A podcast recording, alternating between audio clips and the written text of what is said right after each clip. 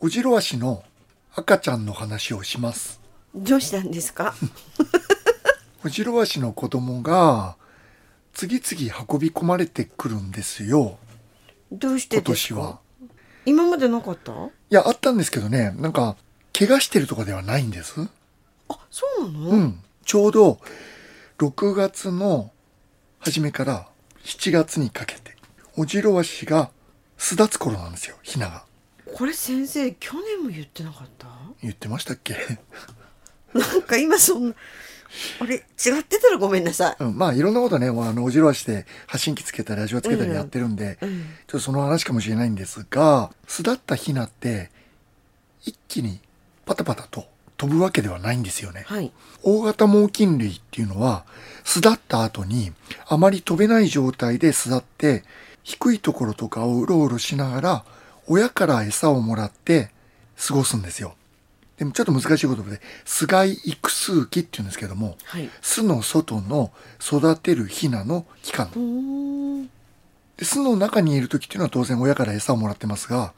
巣から出たらすぐに自分で獲物を取れるかっていうと取れないんですよね。そうですよねそう。巣の中にいるのってうんうん何日ぐらい、鳥の種類にもよるんですけれどもおじろだったら大体もう2ヶ月とかそのぐらいはいるんですよねでそれ過ぎると外に出て巣が育数期で1ヶ月ちょっと一ヶ月ぐらい、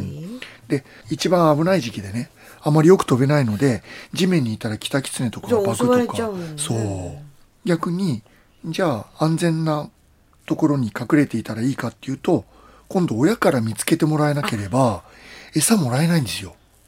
そっかだから餓死しちゃうでしょ難しいですねそう。だから基本的には目立つちょっと高いところにいるものなんです。だから、あの、巣立ったばっかりのオジロワシのヒナっていうのは意外に簡単に見つかるもんなんですよね。ただ、今年については、なんと道路の横を歩いていて、なんか、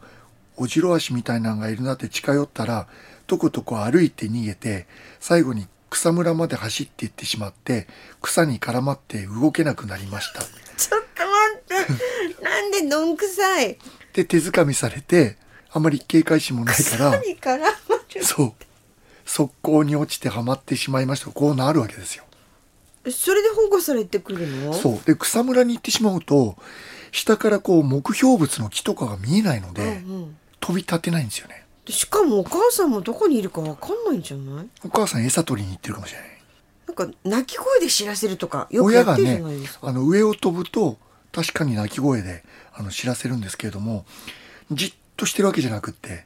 ぱりとことこ行ったりちょっと飛んだりってやってるんです結構自由なんですね自由ですね野生動物って自由ですで今年についてはなんか大きな鳥がいてどうしたのかなって近寄って言ったら草むらの中に突っ込んでってしまって動かなくなったので連れてきましたみたいなのが初めて会ったのが上川の方でした、あらまあ遠いとこですうね、ん、でねそれなかなか困るんですよなぜかっていうとあの怪我してるわけではないんですよね、はいはいそうすると親元に返してあげなきゃいけないんだけれどもですねその時に巣の位置が分かってるかどうかっていうと分かってないケースが多いああそれからオジロワシって大体1羽か2羽、まあ、ヒナが出るんですけれども1羽のヒナがちょっと動いちゃうと親はそれに餌を与えるために巣から離れた場所行っちゃうんですよねだから巣見つけて巣のとこに放せばいいじゃないかっていうとそういうわけでもない意外と厄介そう。だから、まず巣を見つけて、近辺に親か兄弟がいれば、その近くに離してやると、親が餌を持ってきてくれる。ということなんですけれども、